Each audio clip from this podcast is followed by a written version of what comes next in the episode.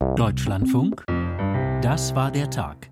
Zu später Stunde am Mikrofon Barbara Schmidt-Matern. Guten Abend.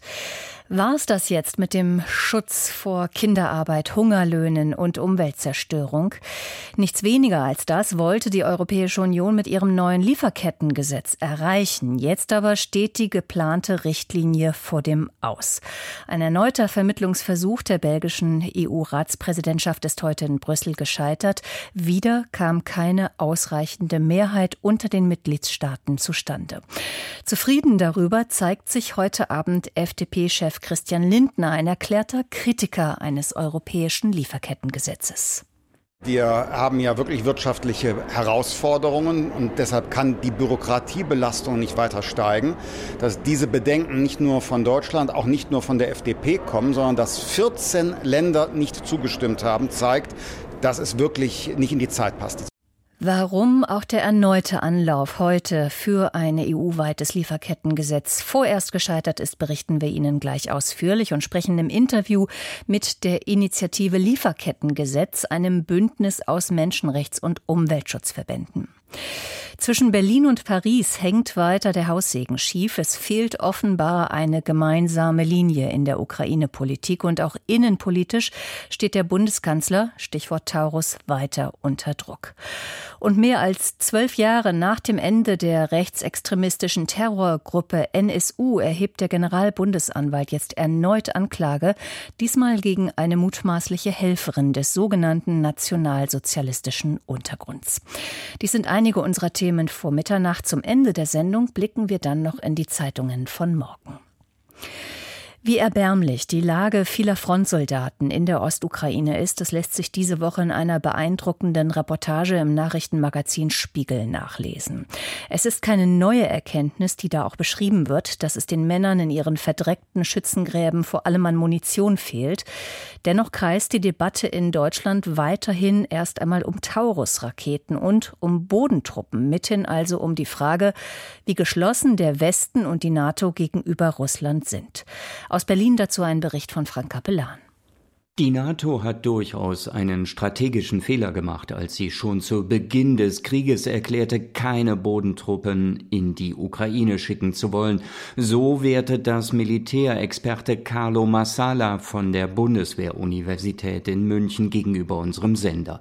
In Konflikten müsse der Gegner eben unberechenbar bleiben. Ähnlich Wolfgang Ischinger, ehemaliger Chef der Münchner Sicherheitskonferenz. Natürlich könne er die Aufregung über die Macron Macron-Äußerung verstehen, meint er bei Welt TV. Trotzdem finde ich es ein bisschen kühn, aber nicht falsch, dass der französische Präsident sagt, wenn das so weitergeht, ist es besser, wir schließen gar nichts aus. Schluss aus, Diskussion beendet. So wünscht sich das der Kanzler. Doch ganz so einvernehmlich, wie es Olaf Scholz darstellt, verlief die Diskussion in Paris am Montagabend wohl doch nicht. Das lettische Verteidigungsministerium etwa erklärt heute nicht grundsätzlich gegen die Entsendung von Bodentruppen zu sein.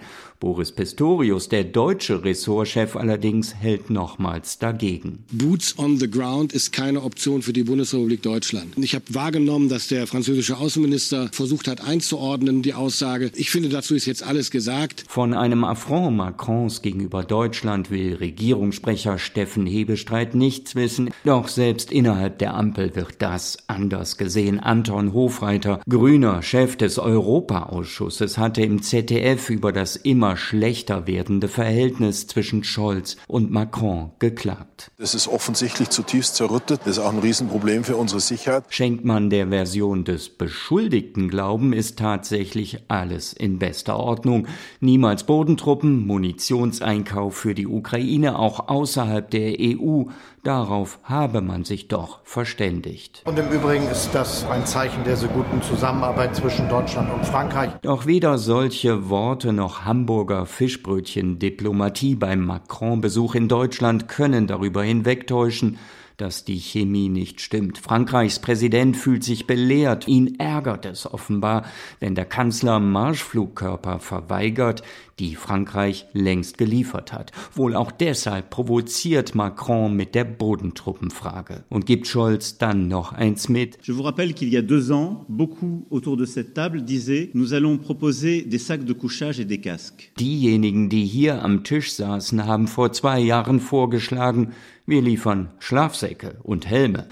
Ob Deutschland jetzt nicht auch den Taurus liefern müsste, darüber wird in der Ampel weiter gestritten. Sozialdemokrat Michael Roth hält die Waffe eigentlich für wichtig. In der ARD erklärt er aber heute, der Kanzler hat es zu entscheiden und das respektiere ich. Freie Demokraten und Grüne hingegen wollen sich mit der Entscheidung noch nicht abfinden. Grünen Fraktionschefin Britta Hasselmann ruft nach weiteren Waffen für die Ukraine. Dazu gehört für uns auch der Taurus. Dass der Marschflugkörper helfen könnte, glaubt auch Carlo Massala. Im Deutschlandfunk macht der Militärexperte klar, dass er die Begründung des Kanzlers für wenig schlüssig hält. Er hat nur gesagt, wir dürfen zu keinem Zeitpunkt mit den Zielen in Verbindung gebracht werden, an keinem Ort. Was er damit genau meint, sagt er nicht. Damit schließt er aber auch aus, dass man durchaus Ukrainer hier in Deutschland an der Taurus aus ausbilden kann, um dann die Taurus in die Ukraine zu liefern. Das wäre analog dessen, was wir mit den Ukrainern ja sowieso machen an anderen Waffensystemen. Es sind wohl innenpolitische Erwägungen, die den Kanzler leiten, meint Massala. Scholz wolle als besonnen und vorsichtig agierender Regierungschef punkten. Aus unserem Hauptstadtstudio berichtete Frank Kapellan. Und weit fernab von Berlin spielt der Ukraine-Krieg auch beim G20-Treffen der Finanzministerinnen und Minister in Brasilien eine Rolle. Dort, genauer in Sao Paulo, berät die Runde unter anderem über die Frage, ob sich eingefrorenes russisches Kapital nutzen ließe, um das Geld der Ukraine zur Verfügung zu stellen. Aus Sao Paulo mehr von Martin Polanski. Seit Beginn des russischen Angriffskriegs auf die Ukraine hat die Europäische Union rund 200 Milliarden Euro an russischen Vermögenswerten eingefroren. Wegen hoher juristischer Hürden kann das Geld aber nicht komplett beschlagnahmt werden. Bundesfinanzminister Christian Lindner hat sich jetzt dafür ausgesprochen, Erträge aus den Vermögenswerten zu verwenden, um die Ukraine zu unterstützen. Das bedeutet, sie haben eingefrorene russische Vermögenswerte. Diese Vermögenswerte äh, können natürlich verzinst werden und genau diese Erträge, die wollen wir nutzen in einer äh, realistischen, rechtssicheren und auch in einer sehr schnellen Herangehensweise, um die Ukraine damit zu unterstützen. Dies könnte einen einstelligen Milliardenbetrag erbringen, sagte Lindner am Rande des Treffens der Finanzminister der G20-Staaten im brasilianischen Sao Paulo. Die EU-Kommission werde in Kürze einen konkreten Vorschlag vorlegen, so der Bundesfinanzminister. EU-Kommissionspräsidentin Ursula von der Leyen hat heute vor dem Europäischen Parlament dafür geworben, mit Gewinnen aus russischen Vermögenswerten Waffen für die Ukraine zu kaufen. Die USA hatten zuletzt den Druck auf die Europäer erhöht, das eingefrorene Geld für die Ukraine-Hilfe zu nutzen. Lindner betonte in Sao Paulo, dass er einer Abschlusserklärung des G20-Treffens nur dann zustimmen werde, wenn die Kriege in der Ukraine und in Nahost in dem Kommuniqué Erwähnung finden. Das sind nicht nur menschliche Tragödien, ist nicht nur menschliches Leid, sondern das sind ja auch Auswirkungen für die Weltwirtschaft. Und deshalb kann man hier in einem Kommuniqué nicht davon absehen. Zur G20 zählen auch Russland und China, die beim letzten Treffen der Finanzminister in Indien eine Verurteilung des russischen Krieges in der Ukraine verhindert hatten. Das Treffen in Sao Paulo soll morgen enden. Ein Bericht von Martin Polanski. Und weil wie immer alles miteinander irgendwie zusammenhängt, wie Sie gleich merken werden, blicken wir jetzt nach Transnistrien. Eine abtrünnige moldauische Region, in der pro-russische Separatisten Russland heute um Schutz gegenüber der Republik Moldau gebeten haben. Die Regierung in Chisinau spricht hingegen von Propaganda und nicht nur in Moldau weckt dieser Vorfall Erinnerungen an das Vorgehen Russlands in der Ostukraine kurz vor Kriegsausbruch vor zwei Jahren. Über die Geschehnisse heute in Transnistrien und die Zusammenhänge berichtet Sabine Adler. Das nicht anerkannte Transnistrien hat heute den russischen Föderationsrat und die Staatsduma um angeblichen Schutz gebeten. Einen Tag vor Präsident Putins Rede zur Lage der Nation hat sich der sogenannte Kongress der Abgeordneten mit einem Appell an Russland gewandt. Darin wird um die, Zitat, Realisierung von Maßnahmen zum Schutz gegen den Druck der Republik Moldau gebeten. Moldau würde einen Wirtschaftskrieg gegen Transnistrien führen. Tatsächlich wird die abtrünnige Region fast vollständig von Moskau ausgehalten. Aus dem russischen Außenministerium hieß es, dass man den Antrag prüfen wolle. Der Schutz der Bewohner Transnistriens, unserer Landsleute, so wörtlich, sei eine der Prioritäten. Mit ähnlichen Hilfsgesuchen hatten sich die Separatisten der sogenannten Volksrepubliken Donetsk und Luhansk Anfang 2022 kurz vor dem russischen Einmarsch in die Ukraine an den Kreml gewandt. Transnistrien hatte schon mehrfach um die Aufnahme in die russische Föderation gebeten, zuletzt 2014, als auch die Krim einverleibt wurde. Moskau führt seit Jahren einen Informationskrieg gegen die Republik Moldau, ähnlich wie in der Ukraine. Hintergrund der aktuellen Bitte ist der proeuropäische Kurs der Republik Moldau, zu der sich die abtrünnige Region Transnistrien schon seit Jahrzehnten nicht zugehörig fühlt. In Moldau sollen in diesem Jahr sowohl ein Referendum über die EU-Mitgliedschaft als auch die Präsidentschaftswahl stattfinden, bei der die proeuropäische Amtsinhaberin Maya Sandu erneut antreten dürfte. Moskau kritisiert deren Europakurs ähnlich wie bei der Ukraine. Informationen waren das von Sabine Adler. Der verstorbene Kreml-Kritiker Alexei Nawalny soll am kommenden Freitag in Moskau beerdigt werden, wie heute bekannt wurde. Zunächst soll es eine Trauerfeier in einer Kirche im Südosten der Stadt geben und anschließend die Beisetzung des Leichnams. Nawalnys Unterstützerinnen und Unterstützer hatten zuvor tagelang nach einem Ort für die Trauerfeier gesucht, wobei natürlich die Sorge vor weiteren Repressalien und Festnahmen groß ist. Und genau diese Befürchtung hat heute auch Nawalnys Witwe Julia Nawalnaja geäußert. Sie war zu Gast im Europaparlament mit einer beeindruckenden Rede, der Klaus Remme zugehört hat. Zehn Minuten sprach Julia Nawalnaja zu den Abgeordneten. Ihre Rede wurde immer wieder durch Applaus unterbrochen. Parlamentspräsidentin Roberta Metzola würdigte den Kampf Alexei Nawalnys. Sie tröste sich mit dem Gedanken, dass Diktaturen am Ende immer unter dem Gewicht ihrer eigenen Korruption zusammenbrechen, so Metzola. The pillars of autocracy in the end always always crumble under the weight of its own corruption. Julia Nawalnaja trat dann ans Rednerpult und schien mehrfach den Tränen nahe. Sie begann mit der Erinnerung an einen privaten Besuch in Straßburg, eine unserer Lieblingsstädte, wie sie sagte. Now my husband is dead.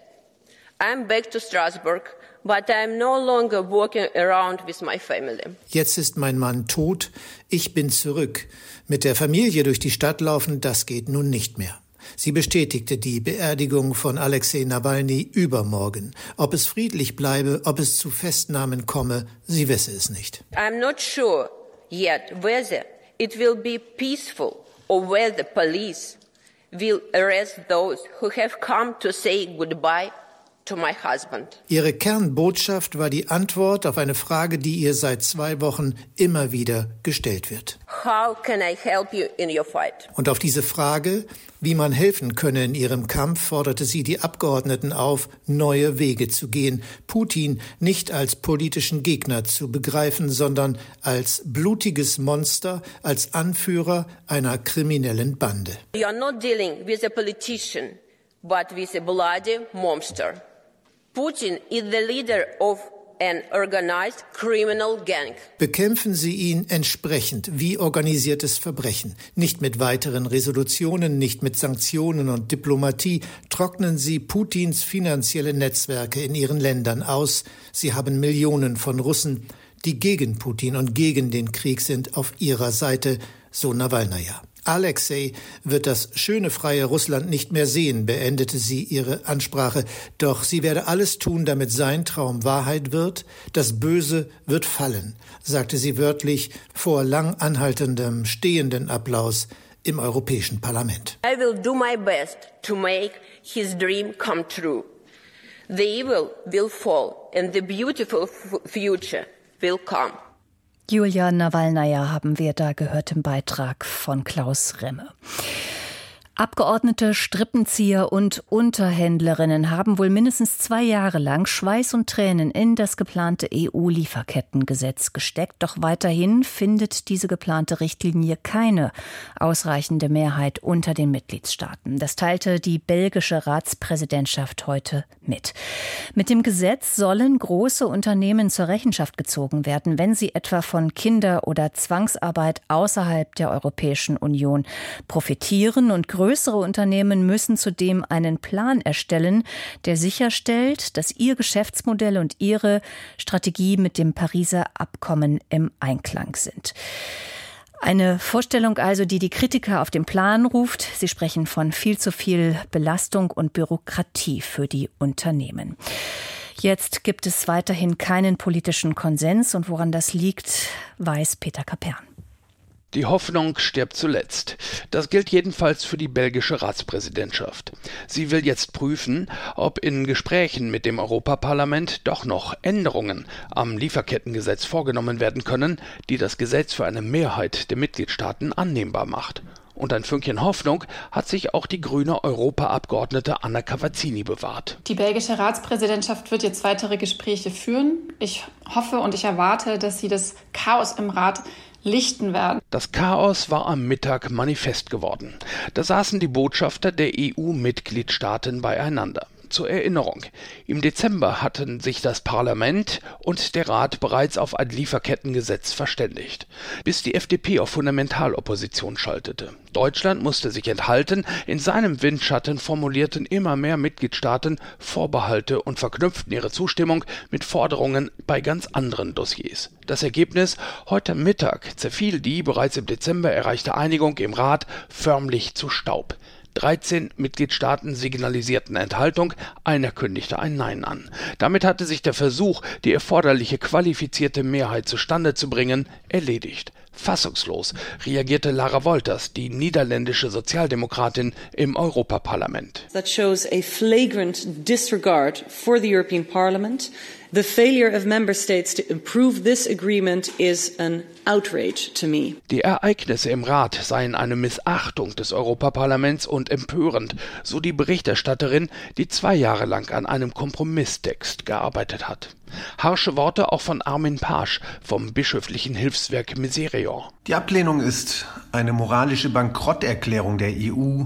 Für Profit und Wachstum europäischer Unternehmen nimmt sie weiterhin Ausbeutung und Umweltzerstörung in Kauf und verweigert Betroffenen die Chance auf Schadensersatz. Europäische Werte gelten offenbar nur dann, wenn sie uns nichts kosten. Es gab aber auch ganz andere Reaktionen. Marie-Christine Ostermann, Präsidentin des Verbandes der Familienunternehmen, freute sich über das Scheitern des Lieferkettengesetzes. Die Vernunft habe gesiegt, ließ sie wissen. Zufriedenheit auch bei den Europaabgeordneten. Sie hatten unter anderem bemängelt, dass die geplante Regelung die Form einer Richtlinie hatte. Das heißt, jeder EU-Mitgliedstaat hätte zusätzliche eigene Bedingungen zur EU-Richtlinie hinzuaddieren können. Das Ergebnis wäre ein Flickenteppich gewesen, sagt Daniel Kaspari, Chef der Unionsabgeordneten. Wenn dann die Franzosen, die Spanier, die Malteser, die Schweden alle unterschiedliche Anforderungen haben werden, weil wir eben eine Richtlinie gemacht haben, die in jedem Land unterschiedlich umgesetzt wird, dann haben wir eben nicht die Vollharmonisierung und ich ärgere mich granatenmäßig,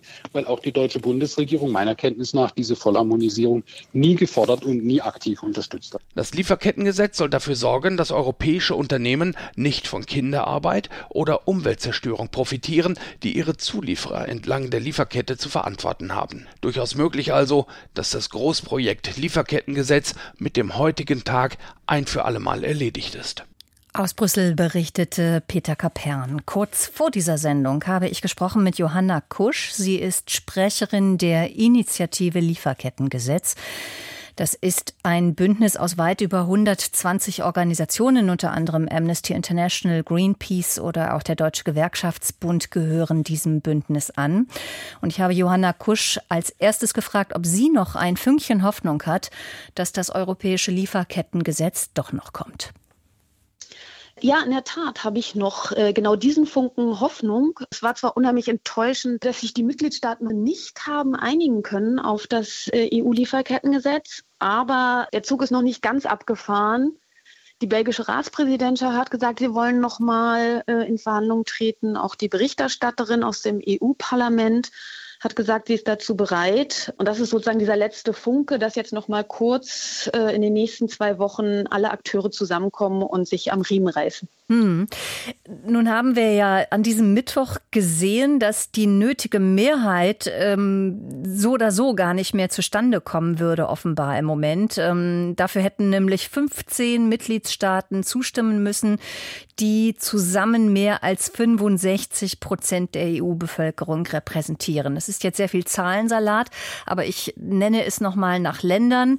Diplomaten zufolge hätten sich wohl nur Spanien, Portugal, die Niederlande, Irland, Dänemark und Lettland ganz klar für diese europäische Lieferkettenrichtlinie ausgesprochen. Und ich sag mal, die Big Player Deutschland, Frankreich, Italien und noch einige andere, äh, die hatten ja ihre Enthaltung angekündigt. Also die Mehrheit, die ist doch offenbar schon futsch.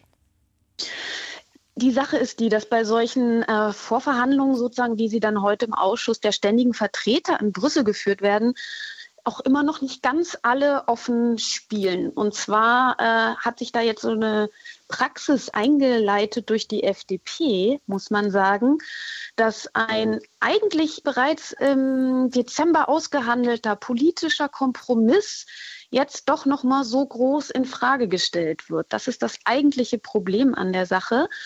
Äh, Im Dezember haben sich Kommission, EU-Parlament und Rat, also dort, wo die Mitgliedstaaten vertreten sind, bereits geeinigt. Das ist eigentlich schon das, wo gesagt wurde, wir haben einen Handschlag, wir haben hier einen gemeinsamen Deal, darauf wollen wir uns verlassen können. So läuft das eigentlich im EU-Prozedere. Und jetzt ist dann als erstes äh, die FDP ausgeschert. Man kann ja noch nicht mal sagen, Deutschland ist ausgeschert, weil die Grünen und die SPD auch in der Regierung für das EU-Lieferkettengesetz sind, sondern die FDP ist ausgeschert.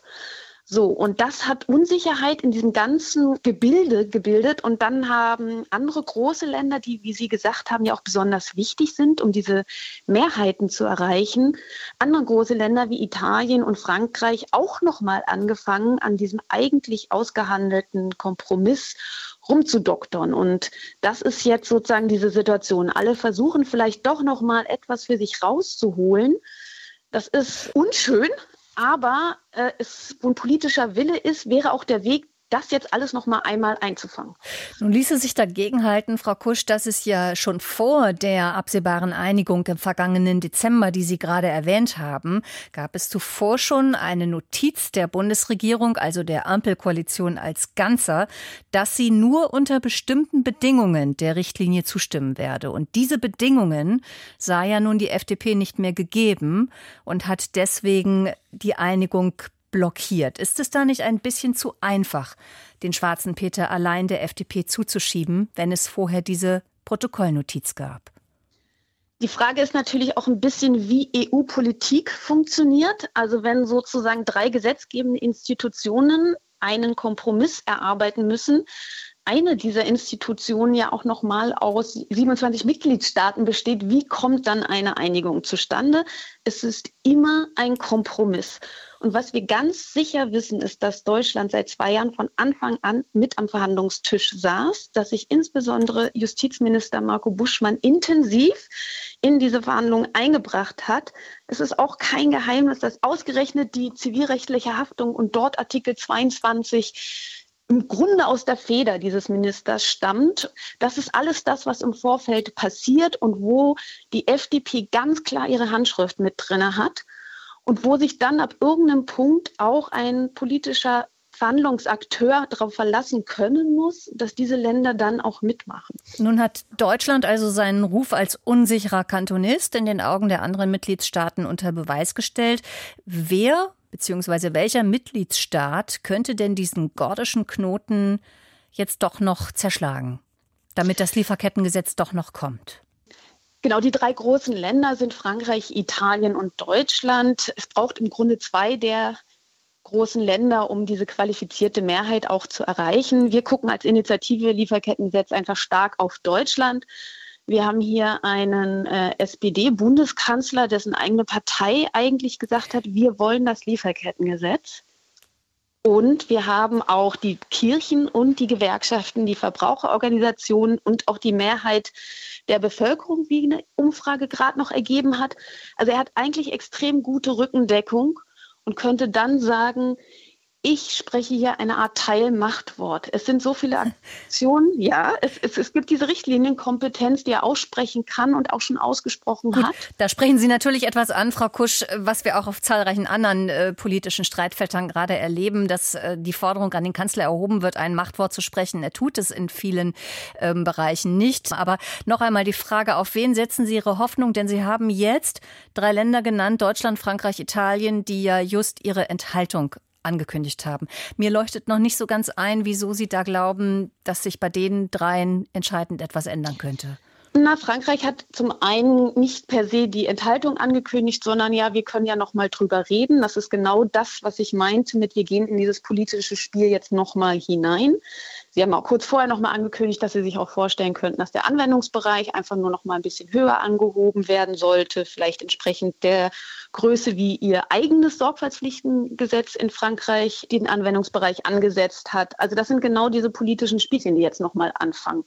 Und da kann man jetzt äh, auf einen dieser drei Länder setzen oder am besten auf zwei. Und ich setze, wie gesagt, auf den Bundeskanzler, äh, der hier eine Möglichkeit hat, sich nicht noch zwei Jahre von der FDP vorführen zu lassen. Die Uhr sitzt allen im Nacken, denn der Zeitdruck ist hoch. Die Europawahlen rücken näher Anfang Juni. Äh, nützt der Zeitdruck oder schadet er eher? Nein, ich denke, dass er jetzt nützt, weil entweder es kommt oder es kommt nicht mehr. Was äh, einem, glaube ich, klar sein muss, ist, wenn das ganze Prozedere in die nächste Legislatur kommt, dass so ein großes Menschenrechtsvorhaben auf EU-Ebene keine Chance mehr haben wird, durchzukommen. Und deswegen nützt jetzt der Zeitdruck, um diese lang ausgehandelte Richtlinie nochmal zum Ende zu bringen. Meint Johanna Kusch, Sprecherin der Initiative Lieferkettengesetz hier bei uns im Deutschlandfunk-Interview. Damit kommen wir im Journal vor Mitternacht um 23.36 Uhr zu Informationen in Kürze. Bei den Vorwahlen der Demokraten zur US-Präsidentschaftswahl hat Amtsinhaber Joe Biden in Michigan weniger Stimmen als erhofft bekommen. Isabel Karras. Biden, der bei den demokratischen Vorwahlen praktisch konkurrenzlos ist, bekam rund 80 Prozent der Stimmen. Sein Wahlkampfteam dürfte jedoch vor allem auf die 13 Prozent schauen, die ihm die Stimme verweigert haben. Gut 100.000 Menschen setzten ihr Kreuz bei Uncommitted. Dass so etwas bei einer so unbestrittenen Vorwahl passiert, ist zwar nicht ganz ungewöhnlich, die Größenordnung ist jedoch neu. Als 2012 mit Obama das letzte Mal ein demokratischer Präsident zur Wiederwahl antrat, stimmten rund 11 Prozent der Wählerinnen und Wähler in Michigan für Uncommitted. Das waren zu diesem Zeitpunkt rund 20.000 Stimmen. In einigen überwiegend arabisch-amerikanischen Wahlbezirken in Michigan gaben diesmal sogar drei von vier Demokraten so eine Proteststimme ab. In dem Bundesstaat im Nordosten der USA leben verhältnismäßig viele Musliminnen und Muslime. Verschiedene Gruppen hatten dazu aufgerufen, aus Protest gegen Bidens Nahostpolitik nicht für ihn zu stimmen. Ein deutlicher Hinweis darauf, dass der Krieg in Gaza ein ernsthaftes politisches Risiko für Biden darstellt.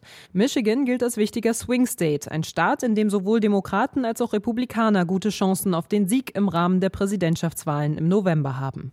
Nach fast zwei Jahrzehnten kündigt Mitch McConnell, Fraktionschef der Republikaner im US-Senat, seinen Rückzug an. Ralf Borchert.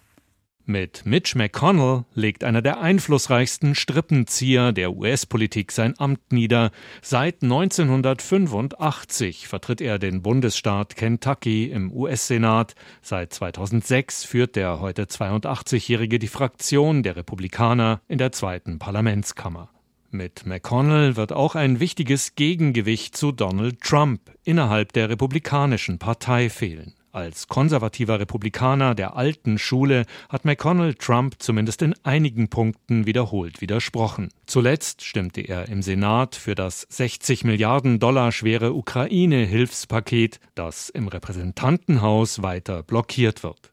Doch in entscheidenden Punkten hat Mitch McConnell Donald Trump auch unterstützt. Vor allem setzte er mit Trump während dessen Präsidentschaft die äußerst konservative Besetzung von drei Richterstellen am obersten Gericht, dem Supreme Court, durch. Zuletzt hatte McConnell erhebliche Gesundheitsprobleme. Bei einem Sturz zog er sich eine Gehirnerschütterung zu. Danach hatte er zweimal bei Pressekonferenzen längere Aussetzer. Dennoch lehnte er einen Rücktritt ab, bis zur jetzigen Entscheidung im November, also zum Zeitpunkt der Präsidentschaftswahl, sein Spitzenamt im Senat aufzugeben. Wegen mutmaßlicher Hilfe für die Terrorgruppe NSU hat die Bundesanwaltschaft die Ehefrau eines schon rechtskräftig verurteilten Unterstützers angeklagt, Maximilian Bauer. Susan Eminger ist die Ehefrau von André Eminger. André Eminger galt lange als engster Vertrauter des Terrortrios. Im NSU-Prozess wurde er allerdings nur wegen Unterstützung des NSU und nicht wegen Beihilfe zum Mord verurteilt. Die Bundesanwaltschaft hat jetzt vor dem OLG Dresden Anklage gegen Susan Eminger erhoben. Ihr wirft die Bundesanwaltschaft ebenfalls Unterstützung des rechtsterroristischen NSU vor und Beihilfe zu einem Raubüberfall. Eminger soll ab 2006 mit Beate Schäpe befreundet gewesen sein, soll sie zusammen mit ihren Kindern oft besucht haben. Laut Bundesanwaltschaft habe sie spätestens ab 2007 gewusst, dass der NSU untergetaucht sei und zuvor rassistische Morde und Banküberfälle begangen habe. Susan Eminger habe Beate Schäpe dann mehrfach ihre Krankenkassenkarte für Arztbesuche überlassen, ebenso ihre Personalien zur Verfügung gestellt, um eine Bahncard für sie zu kaufen. Außerdem soll sie die NSU-Mörder Schäpe und Böhnhardt 2011 zum Abholtermin für den Wohnwagen gefahren haben, der beim letzten Raubüberfall des NSU in Eisenach verwendet wurde. Neue Erkenntnisse hätten den Tatverdacht gegen Eminger, die sich weiter auf freiem Fuß befindet, erhärtet, so die Bundesanwaltschaft. In Karlsruhe laufen derzeit noch zwei weitere Ermittlungsverfahren gegen mutmaßliche NSU-Unterstützer. Sechs Verfahren wurden bereits eingestellt. Regelmäßig verpflichtende Gesundheitsuntersuchungen für Autofahrerinnen und Fahrer. Darüber hat das Europaparlament heute debattiert. Mit welchem Ergebnis weiß Jakob Mayer. Das EU-Parlament will es den Mitgliedstaaten überlassen, ob sie bei der Verlängerung der Fahrerlaubnis verpflichtende Gesundheitschecks einführen. Ansonsten soll eine Selbstauskunft reichen. Führerscheine für Motorräder und Pkw sollen mindestens 15 Jahre lang gelten, die für Lkw und Busse mindestens fünf Jahre. Dass es keine Fahrtauglichkeitstests für Ältere geben soll, wie in Italien, Spanien oder Portugal, war schon vor der Abstimmung klar. Auch hier entscheiden die Mitgliedstaaten, wie streng sie die Regeln für Senioren am Steuer ausgestalten. Begleitetes Fahren Fahren mit 17 wie in Deutschland soll demnächst in der gesamten EU möglich sein. Die Mitgliedstaaten können sogar entscheiden, damit ein Jahr früher zu beginnen, also schon ab 16. 17-Jährige sollen auch ans Steuer von Lastwagen dürfen, wenn eine erfahrene Person daneben sitzt. Branchenverbände halten das für eine Möglichkeit, um dem Mangel an Berufskraftfahrern abzuhelfen. Die Verhandlungen über Einzelheiten der Richtlinie zwischen EU-Parlament und Mitgliedstaaten sollen nach der Europawahl im Juni beginnen. Mit einem 2 zu 0 gegen die Niederlande haben sich die deutschen Fußballerinnen heute Abend für die Olympischen Sommerspiele qualifiziert. Matthias Dröge. Nach dem erlösenden Abpfiff jubeln die deutschen Spielerinnen. Sie haben das Olympiaticket gezogen und dafür wirklich hart arbeiten müssen. 2 zu 0 gewinnt die Mannschaft von Interimsbundestrainer Horst Rubisch, der mitfahren wird nach Paris. Die Tore im zweiten Durchgang durch Clara Bühl, nach Kopfballvorarbeit von Lena Oberdorf. Und in der 78. Minute, da sorgt Lea Schüller für die Entscheidung auf Vorarbeit von Clara Bühl. Die deutsche Mannschaft hatte sich vorher schwer getan. Es war ein wildes, ein fast schon chaotisches Spiel. Die erste Halbzeit, es ging hin und her. Die größte Möglichkeit, die hatte Sjoke Nüsken, Spielerin vom FC Chelsea, traf allerdings nur den Pfosten. Die Niederlande enttäuschende Vierte am Ende dieser ersten Nations League-Saison. Gewonnen hat es der Weltmeister aus Spanien. Zweiter ist Frankreich geworden. Und Platz 3 geht nach einem 2 0 Erfolg in den Niederlanden an die DFB-Auswahl, die damit nach Paris darf. Und wie der Tag an den Börsen verlaufen ist, das schildert jetzt aus Frankfurt Jan Plate. Etwas unruhig schauen Investoren im Moment auf die weltweiten Immobilienmärkte. Dem hochverschuldeten chinesischen Immobilienkonzern Country Garden droht die Abwicklung. Wie viele Unternehmen der Branche und insbesondere der ehemalige Marktführer Evergrande kämpft Country Garden mit überbordenden Schulden. Das schürt Sorgen um die zweitgrößte Volkswirtschaft der Welt, die auch für deutsche Unternehmen wichtig ist. Dazu rumort es in den USA, besonders bei Gewerbeimmobilien, ein Bereich, in dem auch deutsche Banken vertreten sind und Kredite ausfallen könnten. Zumal auch der deutsche Immobilienmarkt sich erstmal noch schwer tut nach den starken Zinserhöhungen der Europäischen Zentralbank gegen die Inflation.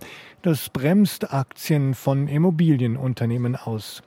Doch generell an den Finanzmärkten bleiben Anleger hoffnungsvoll, setzen darauf, dass die US-Notenbank und die EZB bald die Zinsen senken werden. Der DAX hat ein neues Rekordhoch erreicht und den Handel mit einem Plus von einem Viertelprozent bei 17.601 Punkt beendet. In diesem Umfeld nähert sich auch die digitale Kryptowährung Bitcoin ihrem Rekordhoch. Dazu kommen neuartige Bitcoin-Fonds in den USA, für die die Börsenaufsicht SEC im Januar grünes Licht gegeben hatte. Die sogenannten Spot-ETF ermöglichen es relativ einfach, in Bitcoin zu investieren, ohne die Digitalanlage selbst direkt kaufen zu müssen. Informationen von Jan Plate waren das und damit in den Nahen Osten. Die weltweite Aufmerksamkeit auf den Krieg dort konzentriert sich meistens auf den Gazastreifen. Doch seit Beginn des Krieges nach dem Hamas-Massaker in Israel am 7. Oktober geht die Angst vor einem Zwei-Fronten-Krieg um. Denn immer wieder kommt es zu Konfrontationen, auch zwischen Israels Armee und militanten Gruppierungen wie der Hezbollah an der Nordgrenze Israels zum Libanon. Jetzt gab es die schwerste Eskalation seit dem zweiten Libanonkrieg 2006. Jan-Christoph Kitzler berichtet.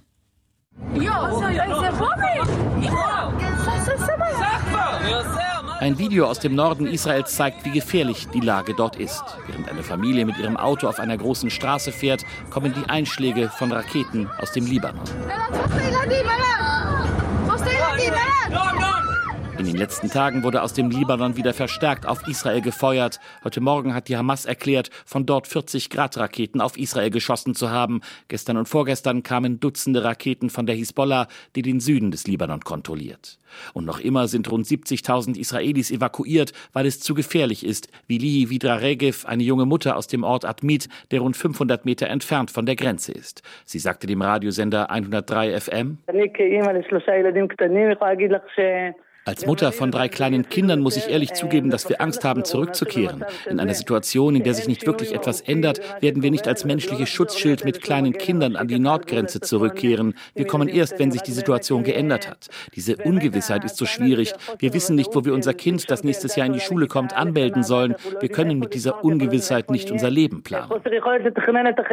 Das ist vielleicht das größte Problem neben der ganz konkreten alltäglichen Bedrohung, dass es keine Perspektive gibt. So sieht es auch Mosche Mosche Davidowitsch, der Chef einer Regionalverwaltung im Norden. Wir haben 70.000 Evakuierte, die mittlerweile seit fünf Monaten nicht mehr in ihren Häusern leben. Wir wissen nicht, wann und wie sie zurückkehren werden. Was wird sie mit Blick auf das Sicherheitsgefühl zufriedenstellen, damit sie zurückkehren? Die Regierung gibt auf diese Fragen keine Antworten. Die Regierung verliert den Norden. Das habe ich auch dem Premierminister vor dem Kriegskabinett gesagt. Leute, wir befinden uns seit 145 Tagen im Krieg und es gibt noch immer keinen Plan für den Norden. Israels Armee versucht derweil Stärke zu zeigen. Seit Monaten reagiert sie mit Gegenschlägen auf die Angriffe aus dem Libanon. Auch dort gibt es zahlreiche Menschen, die ihre Häuser verlassen haben. Gestern hatte die Armee erklärt, Ziele weit im Landesinneren angegriffen zu haben, in der Gegend um die Stadt Baalbek etwa 100 Kilometer nördlich der Grenze. Dabei sollen auch gezielt Führungspersonen der Hisbollah getötet worden sein. Generalstabschef Herzi Halevi schwor gestern Soldaten bei einem Truppenbesuch noch einmal auf den Kampf ein. Unsere Streitkräfte sind hier, um den Feind zu identifizieren und zu bekämpfen. Wir warten nicht. Die Hisbollah hat sich am 7. Oktober dafür entschieden, sich zu beteiligen und muss einen hohen Preis zahlen. Zuerst müssen wir den Feind zurückdrängen, dann brauchen wir eine sehr starke Grenze und gute Aufklärung. Wir brauchen starke Streitkräfte hier und Notfallteams und müssen sicherstellen, dass es Schutzräume in den Häusern und Gemeinden gibt. Ob es zu einer weiteren Eskalation im Norden kommt, hängt auch davon ab, wie die Kämpfe im Gazastreifen weitergehen. Kommt es dort zu einer längeren Feuerpause, dürfte sich auch die Situation an der Nordgrenze entspannen. Doch auch die Frage, ob es im Gazastreifen überhaupt zu einer Feuerpause kommt, ist derzeit noch offen. Und bis dahin bleibt die Lage äußerst angespannt für die Menschen, auch an der Grenze zwischen Israel und dem Libanon berichtet unser Korrespondent Jan Christoph Kitzler. Und damit zurück ins Inland. Im September finden wichtige Landtagswahlen in gleich drei ostdeutschen Bundesländern statt. Und wie schon vor fünf Jahren bei den letzten Landtagswahlen verlegen die Grünen deshalb gerne sämtliche Parteiveranstaltungen in den Osten, denn ihre Umfrage- und Wahlergebnisse sind dort seit eh und je schwach. Diesmal trifft sich die Bundestagsfraktion zur Klausur in Leipzig und über die Themen dort berichtet Gudela Geuter. Es sind nicht nur die öffentlichen Anfeindungen bis hin zu Angriffen bei Parteiveranstaltungen, die dazu führen, dass gerade bei den Grünen der Zustand der Demokratie regelmäßig Thema von Gesprächen ist. Das Motto ihrer Fraktionsklausur Zusammen für unsere Demokratie verstehen die in Leipzig versammelten Abgeordneten denn auch zum Teil ganz wörtlich, wenn sie auf der Suche nach Lehren auch für Deutschland mit Fachleuten diskutieren, wie in Polen Jungwähler für einen offenen Parlamentarismus gewonnen werden oder wie wie der gesellschaftliche Zusammenhalt gestärkt werden kann. Die Beschlüsse, die sie am Abend fassen, sind konkreter und manchmal klingt es fast ein wenig, als blicke man schon auf den kommenden Wahlkampf. Wir wollen gemeinsam als Gesellschaft gerade den Umbau zu einer klimagerechten Wirtschaft auch schaffen. Und da wollen wir Menschen mitnehmen. Und ich glaube, wir nehmen Menschen am besten dann mit, wenn wir auch ihre ganz konkreten Alltagsprobleme beantworten. Sagt die Co-Fraktionsvorsitzende Katharina Dröge und meint das Signal, dass die Grünen für faire Löhne stünden für einen Mindestlohn von mindestens 60 Prozent des Einkommensmedians. Über 14 Euro wären das in diesem 15 im kommenden Jahr. Das wäre ein Systemwechsel weg von der Vereinbarung durch die Tarifpartner. Durchsetzbar in der Koalition ist es nicht. Aber, so dröge, wir sind in der Startzeit des Mindestlohns zu niedrig eingestiegen und haben damit die Lohnzuwächse erstmal so nicht geschafft, wie wir uns das gewünscht hätten. Und es gibt auf europäischer Ebene auch eine Richtlinie, die genau das auch vorschlägt, dass man sich daran orientiert, dass es am Ende eine Frage von fairer Teilhabe. Noch deutlicher formuliert ist der Haushaltspolitiker Banaschak. Wenn eine Partei aufgeben würde, in einer laufenden Koalition eigene Positionen zu formulieren, die man dann in eine Verhandlung gibt, dann wäre ja verrückt. Er meint die Schuldenbremse, die die Grünen reformiert sehen wollen, zugunsten eines Deutschland-Investitionsfonds. Das Land sei auf Verschleiß gefahren worden, sagt er. Und diesen Zustand wollen wir so nicht länger akzeptieren. Dazu kommt ein enorm harter internationaler Standortwettbewerb, beispielsweise um Zukunftstechnologien.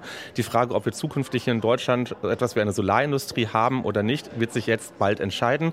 Die Frage, ob wir noch eine Stahl-, eine Chemieindustrie in Deutschland haben, wird sich sehr bald entscheiden. Wir werden über die nächsten Jahre in Größenordnung von mehreren hundert Milliarden Euro investieren müssen. Ergänzt Fraktionsvize Andreas Audretsch. Wobei mit Investitionen nicht nur Brücken und Industrie gemeint sind, sondern auch zum Beispiel Schulen.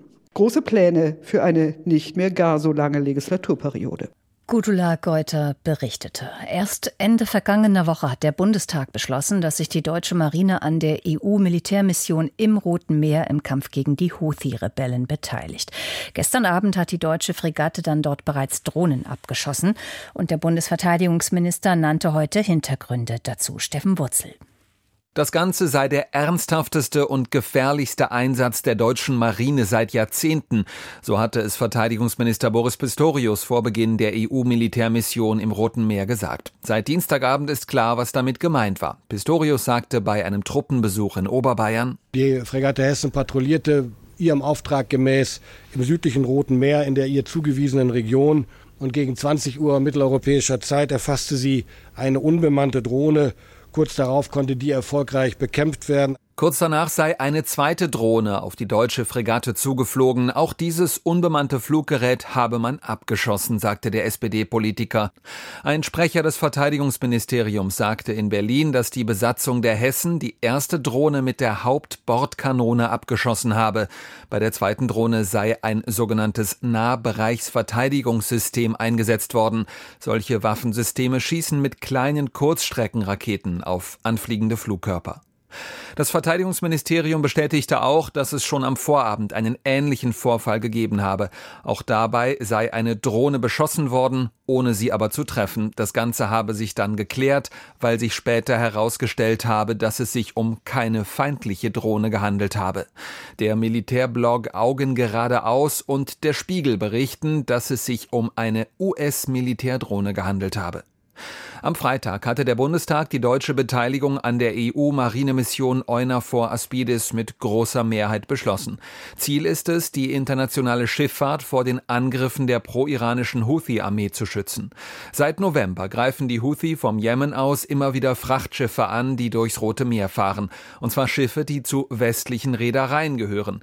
Schiffe aus Iran-freundlichen Staaten, wie etwa aus China, werden überwiegend verschont von den Houthis.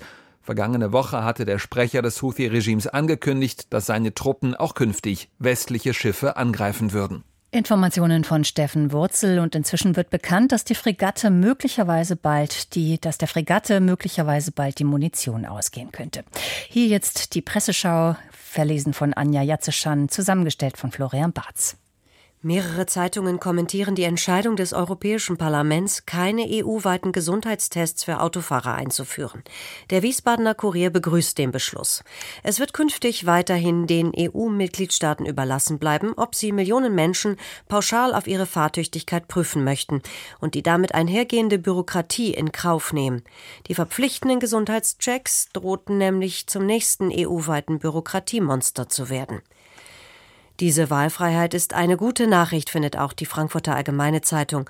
Mündige Bürger und ihre Angehörigen müssten doch selbst entscheiden können, wann man sich nicht mehr an Steuer setzt. Anders sieht es die freie Presse Chemnitz. Mobilität ist zwar ein Grundrecht, selbst hinter dem Lenkrad zu sitzen ist es jedoch nicht. Wer sein Auto nicht mehr sicher beherrscht, ist eine Gefahr für sich und andere. Der Südkurier aus Konstanz bemängelt, jeder Fahrschüler muss sich vor der Ausbildung einem Sehtest unterziehen und jeder Hobbyflieger nach festen Intervallen zum Fliegerarzt. Doch in Deutschland steigen Autofahrer, die nach einhelliger Meinung ihrer ganzen Familie nicht mehr fahrtauglich sind, in ihren Wagen. Wenn die EU bis 2025 die Zahl der Verkehrstoten auf Null bringen will, so wird dieses Ziel von den Deutschen in Brüssel torpediert. Ein Armutszeugnis.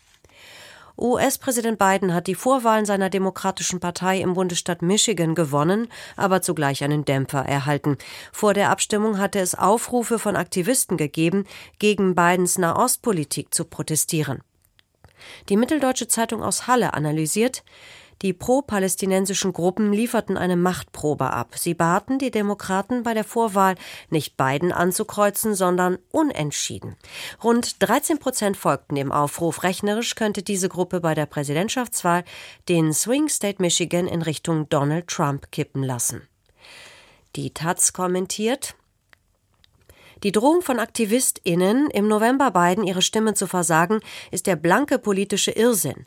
Es war Trump, der die US-Botschaft von Tel Aviv nach Jerusalem verlegte, der Israels Premier Netanyahu zu immer mehr Siedlungsbau ermutigte und gar 2020 einen sogenannten Friedensplan vorlegte, der die Annexion großer Teile des Westjordanlandes durch Israel vorsah. Und die Süddeutsche Zeitung schreibt, Biden glaubt weiterhin, dass nur er die USA vor Trumps Comeback und dem Ende der Demokratie bewahren kann. Doch immer mehr Landsleute haben den Eindruck, dass er sich diese zweite Schlammschlacht und die Aussicht auf vier weitere Jahre Irrsinn besser ersparen sollte. Und mit diesem Blick in die Zeitungen von morgen geht das Journal vor Mitternacht hier im Deutschlandfunk zu Ende. Nach uns die Nachrichten und ab 0.05 Uhr Fazit mit allem, was die Kultur vom Tage heute zu bieten hatte. Am Mikrofon verabschiedet sich Barbara Schmidt-Matern.